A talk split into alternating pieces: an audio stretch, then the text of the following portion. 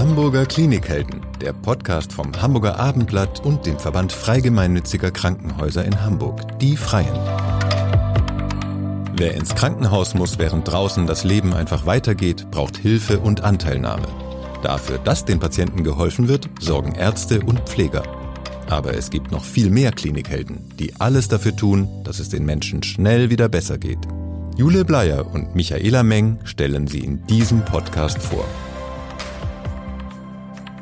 Herzlich willkommen, liebe Hörerinnen und Hörer. Heute ist es etwas Besonderes hier im Podcaststudio, denn wir haben gleich zwei Klinikhelden, die heute hier sind. Und zwar ist das einmal Marilyn Vargas. Sie ist Integrationsbeauftragte am BG Klinikum Hamburg in Bergedorf.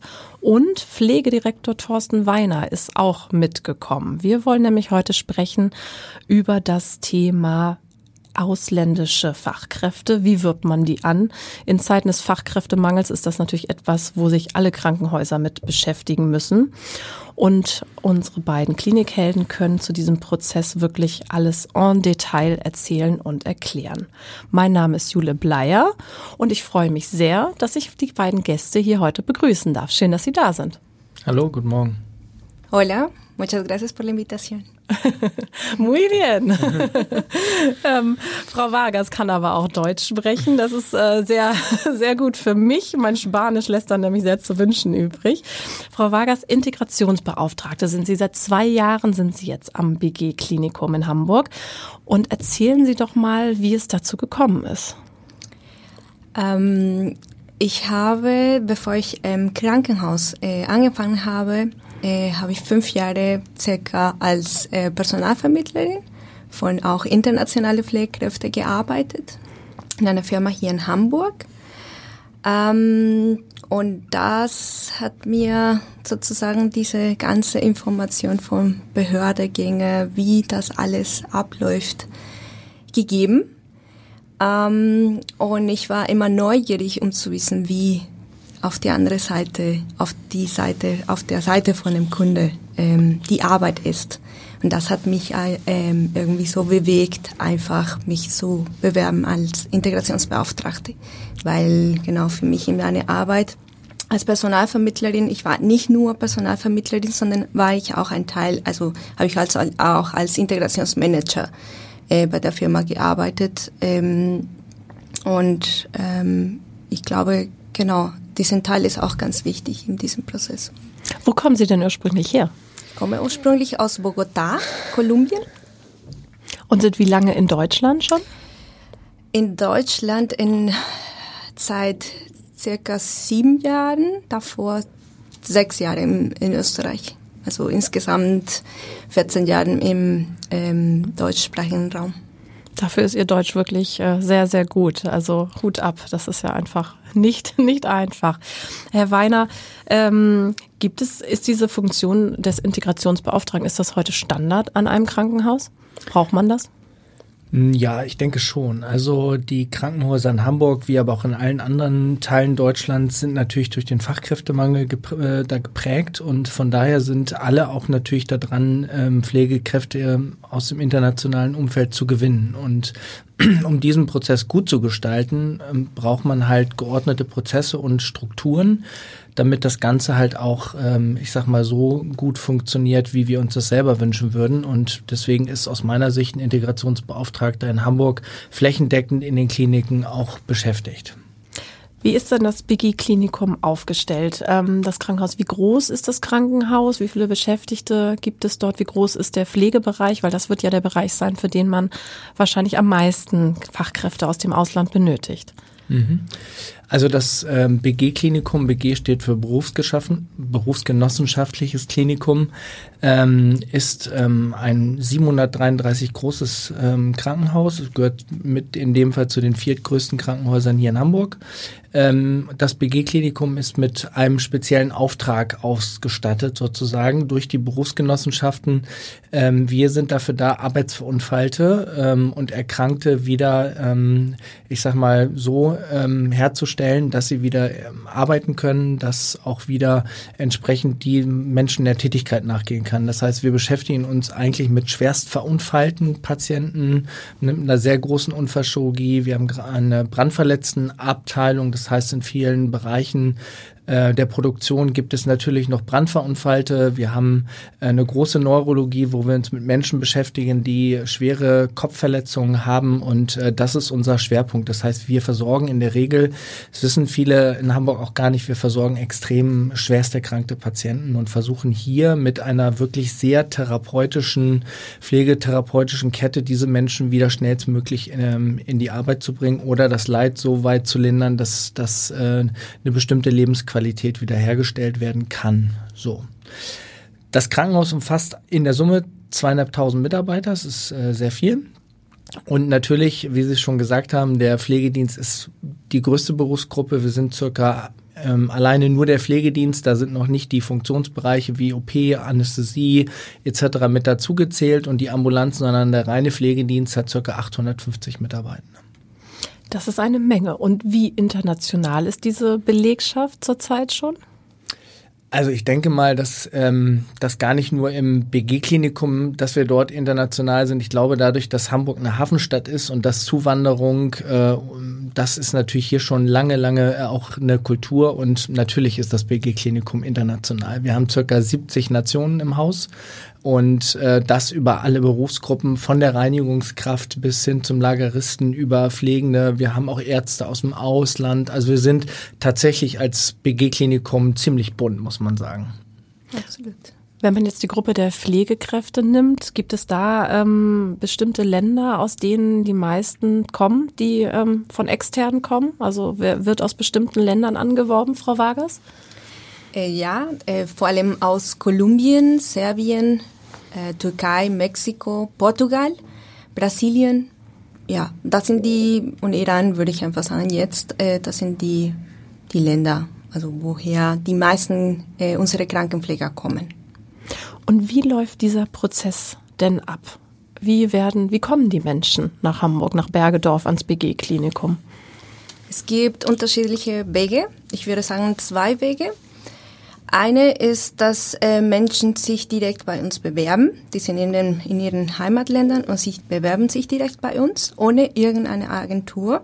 Und der andere Weg, da ist, ähm, woher die meisten... Darf ich da kurz einhaken? Woher wissen die denn, dass jetzt das Krankenhaus in Hamburg-Bergedorf Pflegekräfte sucht? Wie kommen die auf sie? Hm, also es, die suchen natürlich ähm, im Internet, wo es Angebote gibt.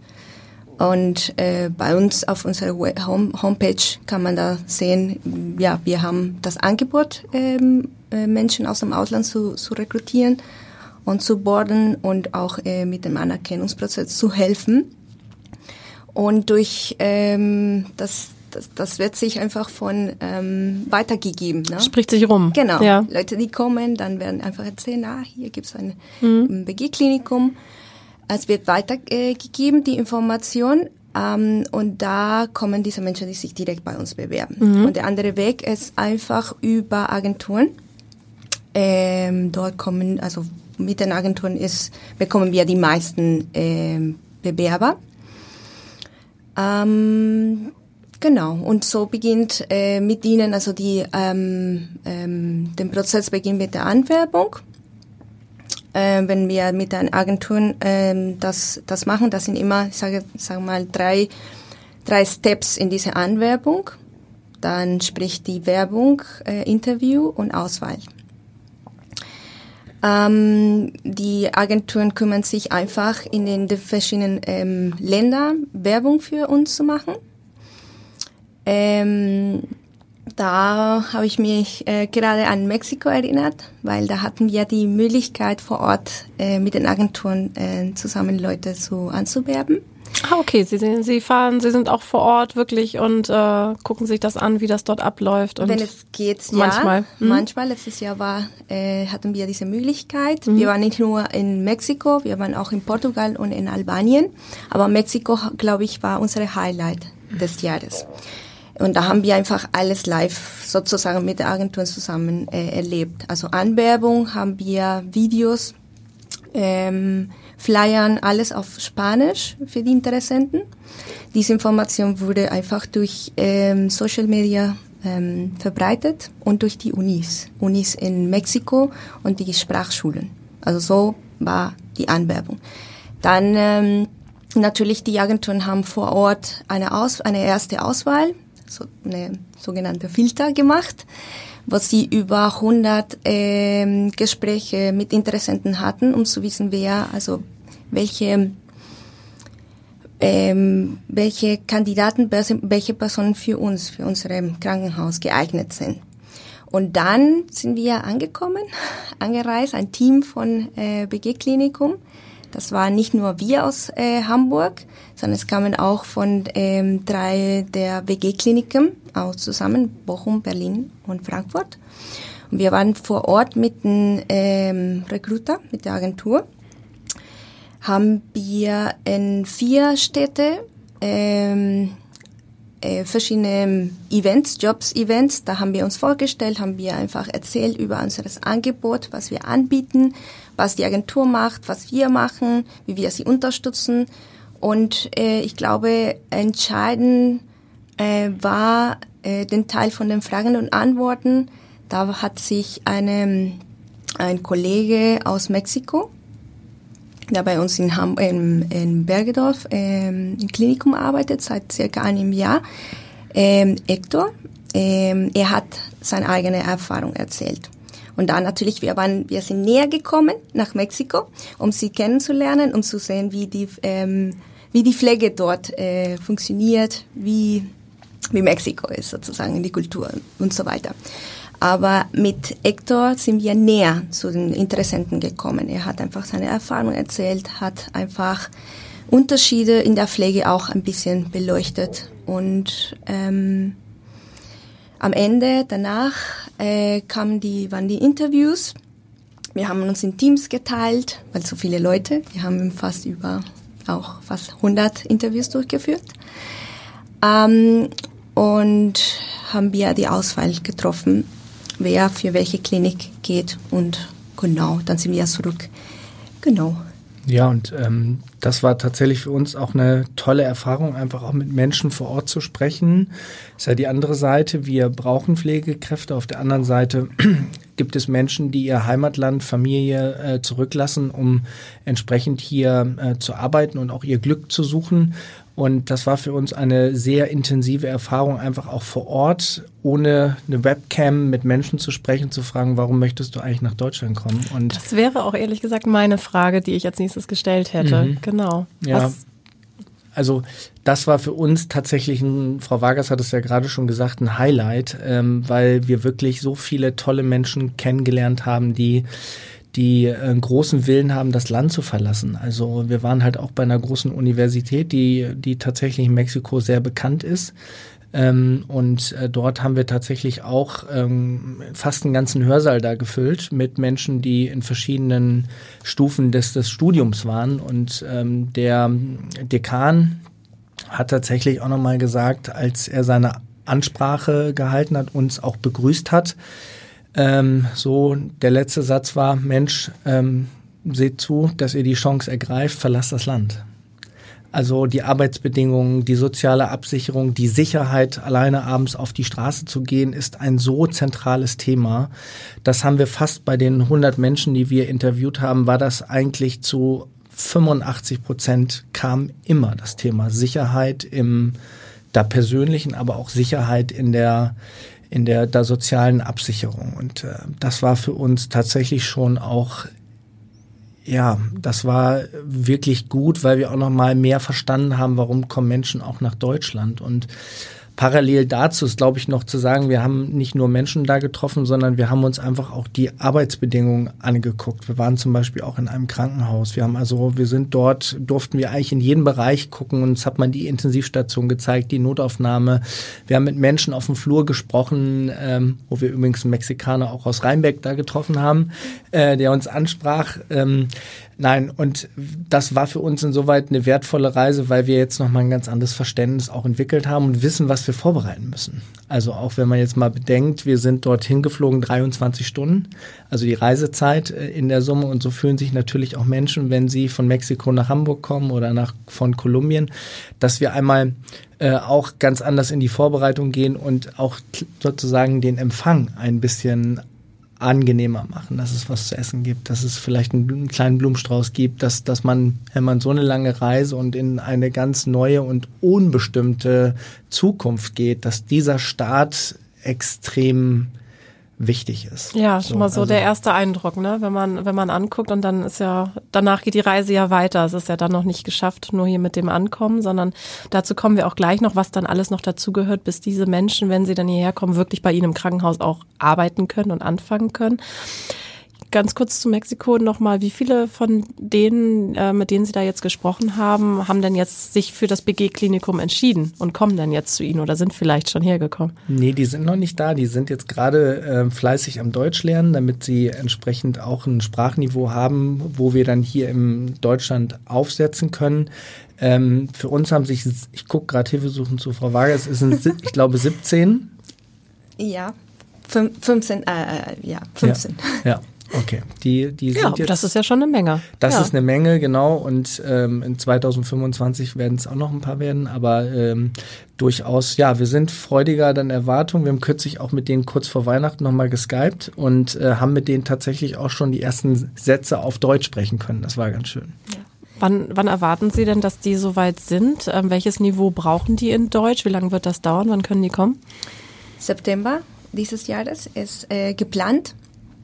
Und ähm, sie werden bis B2 Niveau machen. Also Sprachkurs bis B2. Und genau, das ist so die, die Voraussetzung. Müssen Sie dann hier in Deutschland auch nochmal einen Sprachtest absolvieren oder reicht das dann, was Sie in der Heimat an Belegen haben, dass Sie das, dass Sie diesen Kurs mitgemacht haben? Je nachdem, ähm, geplant ist also für das Visum reicht ein B1-Zertifikat. Für die ähm, Berufsanerkennung äh, ist ein B2-Zertifikat verlangt. Von daher, wir müssen einfach schauen, wer schon das Zertifikat hat und wer nicht. Und äh, dementsprechend äh, machen sie.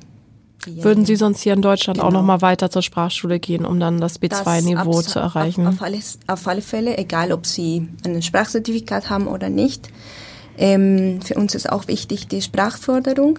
Ähm, im Klinikum ähm, bieten wir diese Möglichkeit. Äh, wir haben einfach ähm, Deutschkurse ähm, im Klinikum und äh, wo die Menschen einfach ihre Sprachkenntnisse verbessern können. Unabhängig, ob sie einen Sprachzertif äh, ein Zertifikat benötigen oder nicht. Das mhm. machen wir sehr gerne, weil das ganz wichtig ist und genau eine der größten Hürde äh, die Sprache natürlich ist. Mhm. Und äh, genau, das ist und wie würde es dann weitergehen, wenn die im September kommen? Wie sind dann die nächsten Schritte? Was muss dann alles äh, gemacht werden? Die brauchen ja auch, die brauchen auch eine Wohnung, äh, müssen ja irgendwo unterkommen. Das ist wahrscheinlich ein sehr, sehr großes Thema.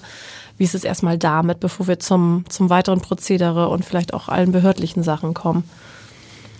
Genau, ähm, wir sind jetzt in der Vorbereitung. Wir schauen mit den anderen Kliniken. Ähm, was alles so vorzubereiten ist. Wohnung ist ein Thema. Ähm, wir ähm, auf dem Gelände haben wir einige Unterkünfte, BG-Wohnungen für, für Sie, wenn Sie ankommen. Es ist leider nur temporär. Für sechs, acht Monate äh, können Sie da bei uns wohnen. Wie viele Menschen können Sie da unterbringen auf dem Klinikgelände?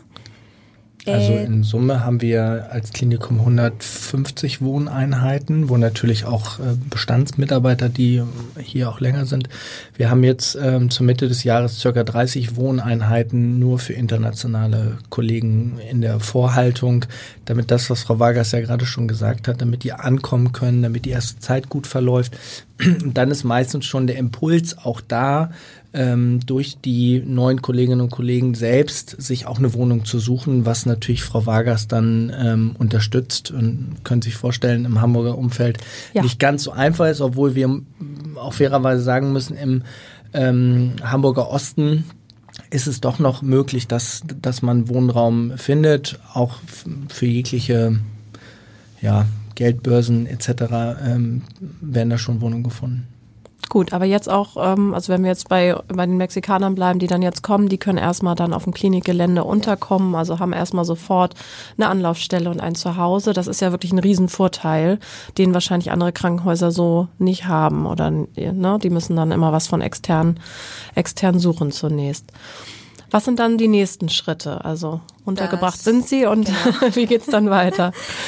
Die Stationen müssen auch Bescheid wissen, wer kommt ähm, und da geben wir einfach Information, ausführliche Informationen über die ähm, Krankenpfleger und die Krankenpfleger bekommen auch Informationen von, dem, ähm, von den Teams, die zukünftigen Teams. Ähm, und äh, geplant ist auch, dass ähm, vor dem vor den Ankunft, dass es schon, ähm, dass die Teams sich, dass sie sich vernetzen, dass sie sich online ähm, sehen, dass sie sprechen, damit man sich ein bisschen kennenlernen kann. Sobald sie ankommen, haben sie schon eine Idee, ne? wenn sie treffen werden. Das habe ich auch so beobachtet. Immer wenn die Leute kommen, das ist eine Überraschung für alle. Ne? Ähm, ne? Wer ist die Person, wie spricht die Person etc.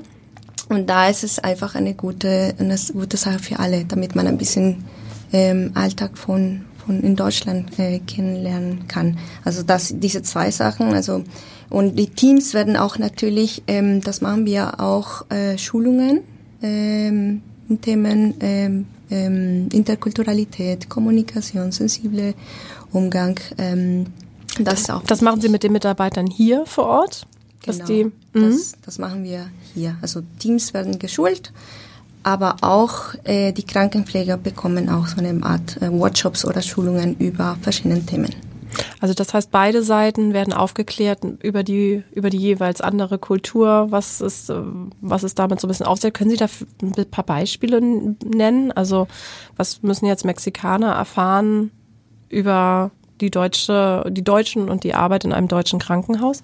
Wie das deutsche System ist, wie der Alltag aussieht, ob sie ähm, rotieren, ja, wie es üblich vielleicht in, in Mexiko ist, ob sie in verschiedenen äh, Stationen arbeiten müssen, ähm, ob sie Überstunden machen müssen, ähm, ob das bezahlt wird. ähm, Dass es hier Schnee gibt. Ja, dass es Schnee gibt. Also einfach, wie, wie es, ähm, wie es, äh, wie, wie geht man einkaufen, wie viel ne, pro Monat braucht man, ähm, um zu überleben, ähm, wie viel kostet eine Wohnung etc. Also diese Sachen sind wichtig mhm. notwendig für sie. Und wie ist es ähm, mit den Standards? Also wenn jetzt eine Pflegekraft ausgebildet wurde in Mexiko, kann die dann einfach hier in Deutschland arbeiten? Ja, das war jetzt ja der Vorteil, dass wir mal tatsächlich uns die Arbeitsbedingungen und die Arbeitsweisen auch in Mexiko anschauen konnten. Und wir waren auch in der Universität, haben uns die Ausbildungsverhältnisse einer äh, mexikanischen Pflegekraft angucken können und können tatsächlich sagen, mexikanische Pflegekräfte, aber ich glaube, das kann man auch für Kolumbien sagen, Südamerika sind sehr gut ausgebildete Pflegekräfte. Das ähm, ist so, ist es ja auch in den meisten Ländern auf der Welt, ist es ein Studium, hier ist es eine Ausbildung. Und ähm, ja, die sind ähm, extrem geprägt im medizinischen, also mehr auch in diese Tätigkeiten in den ärztlichen Bereich. Hier ist es ein bisschen mehr grundpflegerisch geprägt. Äh, das wissen die. Das ist auch ähm, wichtig, dass man damit ähm, ganz ähm, klaren Informationen arbeitet. Worauf ähm, muss man sich einlassen? Was ist wichtig? Und äh, das sind auch die Grundlagen, ähm, die man hier im Rahmen dieses Anerkennungsprozesses dann ähm, gegebenenfalls nachschulen muss, damit ähm, die Qualifikation des Herkunftslandes adaptiert wird auf die der, ich sag mal, deutschen Pflegekraft und des Ausbildungskurriculums zur Pflegefachmann, Pflegefachfrau. Also ist es immer so, dass hier noch nachgeschult werden muss oder ist das von äh, auch von Ausbildungsstätte zu Ausbildungsstätte in den Ländern unterschiedlich? Ja. Oder? Ja? Ja, also. Ähm, also sehr, sehr kleinteilig. Man muss da schon sehr ins Detail gehen und fast jede Person angucken, wo die gerade steht. Ja, nicht wo sie steht, sondern wo sie zum einen da geboren ist. Also wir müssen drei, ich sag mal so, Länderteile unterscheiden.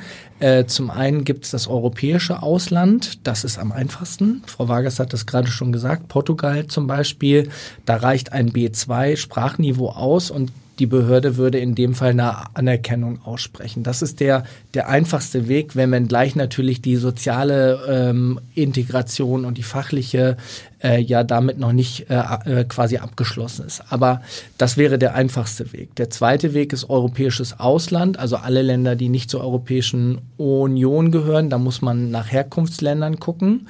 Ähm, und dann hat man den schwierigsten Weg, ähm, aber da das meiste Angebot an Pflegenden, das ist, sind die sogenannten, das ist Bördendeutsch jetzt, Drittländer.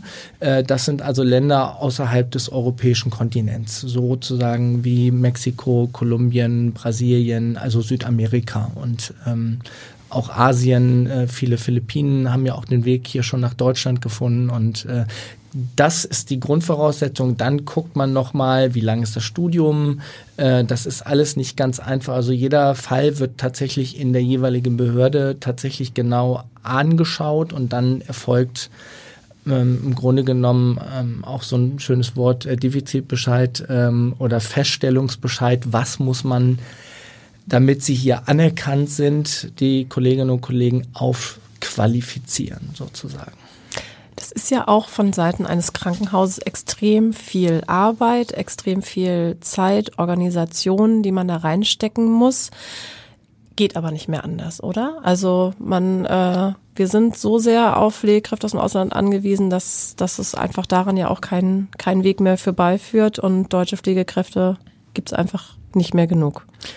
Nee, aber das ist ja, ich denke, wird ja gerade viel in Deutschland diskutiert, die Fach, Fachkräfte, die Zuwanderung generell und äh, wir im Pflegebereich sind da, glaube ich, schon relativ weit, dass wir schon eigentlich seit 2015 äh, aufwärts sehr gezielt Fachkräfte anwerben, um natürlich zum einen der den offenen Stellen ent, entgegenzuwirken. Und auf der anderen Seite ist es ja so wie viele andere Branchen und stehen natürlich die Ruheständler vor der Tür. Also bei uns im Klinikum kann ich sagen, bis 2027, das ist heute eigentlich in vier Jahren, verlassen uns 70 Kolleginnen und Kollegen in den Ruhestand. Diese Menschen muss ich kompensieren. Wir sehen auch, die Patienten sind werden kränker, sie sind multimorbider. Wir brauchen also auch mehr Pflegende, als wir sie jetzt schon haben. Das heißt, wir müssen zum einen die Ruheständler in dem Fall auch ersetzen. Wir müssen auch in der Pflege in Deutschland wachsen. Also wir brauchen mehr Pflege für eine größere, älter werdende da Gesellschaft. So. Und von daher ähm, Zuwanderung, Integration ist alternativlos. Jetzt sind wir auch schon bei dem Alltag der Pflegenden dann hier in Deutschland. Also wenn wir jetzt diesen ganzen Prozess durchlaufen haben und sie hier eben anerkannt sind und ihr ähm, das äh, Sprachniveau erreicht haben, was sie eben brauchen, dann sind sie auf der Station und dann geht ja so der Alltag los. Was sind da ähm, ja, was sind da die vielleicht auch die Vorteile oder was bringen diese Pflegekräfte aus dem Ausland vielleicht mit, wovon die Deutschen auch profitieren können und was sind vielleicht aber auch Probleme, die kulturell auftreten oder in der Verständigung, wo man irgendwie auch so ein bisschen ja, nacharbeiten muss und gucken muss, dass das alles harmonisch läuft? Ich würde sagen, zum einen ist natürlich die Sprachen. Manchmal gibt es viele Patienten, die auch ähm, ne, wo vielleicht deutsche Kollegen nicht die Sprache sprechen. Ich würde sagen, dass zum einen diese Wärme, die sie von den Ländern auch bringen, das ist auch, das schätzen äh, viel die Kollegen, dass sie sich irgendwie mehr Zeit manchmal nehmen und mit dem Patienten zu sprechen. Ja, also ich irgendwie diese, diese, äh, diese zwei Komponenten würde ich einfach sagen. Herr Weiner, was haben Sie da für Erfahrungen? Gibt es irgendwie ähm, Sachen, über die man öfter stolpert? Äh, vielleicht auch, weil ja einfach die kulturellen Unterschiede irgendwie größer sind, wo man ähm, ja nochmal so ein bisschen auch nacharbeiten muss. Hier in Deutschland macht man das einfach vielleicht ein bisschen anders oder ähm, ja, oder gibt es äh, auch Erfahrungen aus Ihrer Seite, dass Sie sagen, Mensch, da konnten wir irgendwie ganz viel, ganz viel auch von den neuen Kollegen lernen? Mhm. Ja, Frau Vargas hat es ja gerade schon gesagt. Also wir sind ähm, was das Integrationsmanagement angeht, ich glaube, ähm, sehr gut aufgestellt. Ähm, woran wir das ableiten, ist, dass wir tatsächlich bisher noch keinen und keine unserer neuen Kollegen verloren haben. Die fühlen sich alle wohl so. Äh, natürlich gibt es Themen, die wir begleiten müssen und ähm, ja, also wir partizipieren tatsächlich wirklich von von vielen Dingen, was das Thema Sprache da angeht und äh, auch von der, wie Frau Vargas es gerade schon gesagt hat, eine andere Wärme, eine andere ähm, auch ein anderes Miteinander und natürlich sehen wir auch die Herausforderungen und die versuchen wir im Klinikum mit verschiedenen Positionen ja auch zu begleiten. Also eine Frau Vargas ist ja auch da, damit der Integrationsprozess bis der Mensch auf der Station plus die Themen, die parallel laufen müssen, Wohnungssuche und bestimmte behördliche Themen, dass wir das begleiten, dass wir auch die Station hier ein Stück weit entlassen. Wir haben sehr geschultes Personal, die ähm, die neuen Kolleginnen auf die Prüfung vorbereiten, weil wir sehen auch, dass diese Herausforderung einer Pflegekraft, die hier länger beschäftigt ist, parallel noch einen, vielleicht noch einen Auszubildenden mit, mitzunehmen, auf der anderen Seite aber auch noch jemanden zu haben, der aus einem anderen Kontinent kommt,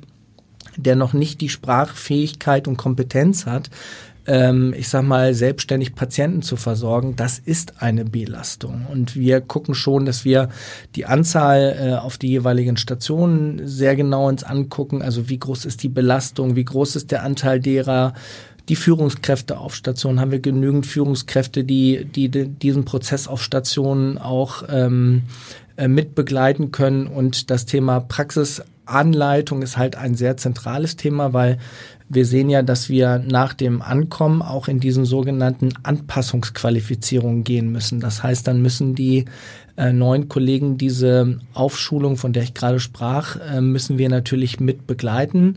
Und äh, das ist schon ein Punkt, das belastet äh, die Teams. Und da haben wir eine bestimmte Anzahl von Menschen, die sich tatsächlich um diesen Prozess auch außerhalb der Station kümmern. Und auch das Thema Sprache ist eigentlich ja, ist der zentralste Schlüssel. Ne? Deswegen bieten wir zu den Sprachkursen, die die Kolleginnen in der Anpassungsqualifizierung haben und was sie täglich auf Station lernen, äh, bieten wir zusätzlich noch Sprachkurse bei uns im Haus an. Aber dass niemand von den bisher angeworbenen Mitarbeitern gesagt hat, nee, das ist mir hier erstens zu kalt und zweitens auch irgendwie passt mir das auch alles im Krankenhaus nicht und ich gehe wieder zurück, dass das gar nicht passiert ist, das ist ja schon wirklich ein sehr großer Erfolg. Frau Vargas, das können Sie sicher dann auch anheften, ne? Dass, äh, ja, dass sie wirklich ähm, das so toll vorbereiten, dass die Menschen auch wissen, worauf sie sich einlassen und eben auch, ja, dieses Onboarding, die Integration eben dann auch funktioniert. Das, äh, da kennen wir auch ganz andere Geschichten. Ich erinnere mich an eine von einer sehr enttäuschten Pflegekraft, die wir mal ähm, ja gesprochen haben, interviewt haben, die gesagt hat, das äh, geht nicht mehr, sie muss unbedingt zurück. Und äh, das ist, glaube ich, ein großer Erfolg. Ja, also das ist es. Und ich glaube natürlich, die Rahmenbedingungen und die Arbeit von Frau Vargas da natürlich auch, ich sag mal so, ein guter Ansprechpartner zu sein, dadurch, dass sie gut Spanisch spricht und auch natürlich auf, auch aus äh, der Kolumbien kommt, ist auf der einen Seite gut. Auf der anderen Seite müssen wir aber auch sagen, dass die Integrationsarbeit die findet ja nicht auf der Management-Führungsebene statt. Äh, Sondern also direkt auf der Station. Die findet auf der Station statt. Und das muss man sagen, dass wir im, bei uns im Klinikum eine Willkommenskultur geschaffen haben. Ich habe ja vorhin schon gesagt, zweieinhalbtausend Mitarbeiter. Das heißt, dass wir auch flächendeckend nicht nur im Pflegedienst, weil da gehören auch viele Therapeuten und auch die Ärzteschaft dazu, dass wir es wirklich geschafft haben, ähm, das Verständnis zu schaffen, dass wir ohne ähm, neue Kolleginnen und Kollegen aus dem Ausland ähm, ähm, nicht mehr uns weiterentwickeln, dass uns, dass uns vielleicht die eine oder andere offene Stelle weiter um, umtreibt. Und das ist verstanden worden und wir haben, glaube ich, eine gute Kultur. Wir bieten aber auch sowas wie Kon Konfliktmanagement an, dass wenn mal irgendwas ist, dass es immer ein Angebot gibt sozusagen. Und natürlich die Menschen, die im Krankenhaus arbeiten, sind in der Regel alle sehr, sehr kommunikativ. Das ist, ist unsere Kernkompetenz, um auch mit Patienten zu arbeiten. Und wir versuchen immer irgendwie auch Themen zu begleiten. Aber ja, es gibt natürlich auch Themen, die, die mal hier und da haken. Also das ist natürlich klar. Aber ansonsten funktioniert es gut, weil unsere Kolleginnen und Kollegen auf Stationen diesen Integrationsprozess begleiten und ähm, dafür einstehen. Unbedingt, die wollen wir auf keinen Fall äh, vernachlässigen oder, oder unterschlagen. Herr Weiner, wir haben jetzt so viel gesprochen ähm, über Menschen, die Sie rekrutieren aus dem, aus dem Ausland und die zu Ihnen kommen. Wie sind Sie denn eigentlich ans BG-Klinikum gekommen? Ja, ist eine gute Frage. Ähm, also ich bin Bergedorfer, habe ähm, relativ lange ähm, in der Innenstadt gearbeitet, im großen Maximalversorger, in der AK Altona. Und ähm, irgendwann hat sich der Weg ins BG-Klinikum ähm, dann aufgezeigt und dem bin ich 2019 dann eingetreten und äh, bin dort ähm, ja in der Endverantwortung für den gesamten Pflegedienst und äh, fühle mich da übrigens auch ganz wohl. Das merkt man auch ein bisschen, genau. Frau Vargas, bei Ihnen ist das, glaube ich, auch so. Sie sind, glaube ich, auch gut äh, in Hamburg und in Bergedorf und am BG-Klinikum angekommen. Ja, absolut. Äh, gutes Team. Für mich äh, das erste Mal, dass ich in einem ähm, Team mit nur Deutsch, deutsche Kollegen sozusagen äh, bin, weil davor äh, war ich einfach in einem ähm, ein Team, äh, wo, wo, wo Menschen aus verschiedenen Ländern waren. Natürlich im Krankenhaus sind, wie Herr Weiner das gerade gesagt hat, viele Menschen aus vielen Nationen. Äh, aber mein, mein kleines Team sozusagen oder das Team, wo ich gehöre, die PDL, äh, die Pflegedienstleitung, genau bin ich die Einzige, die eine Migrationsgeschichte hat und ähm, genau, ich fühle mich wohl und äh, leidenschaftlich äh, mache meine Arbeit sehr gerne. Und enge Begleitung gehört äh, dazu, so wie Herr Weiner das gesagt hat.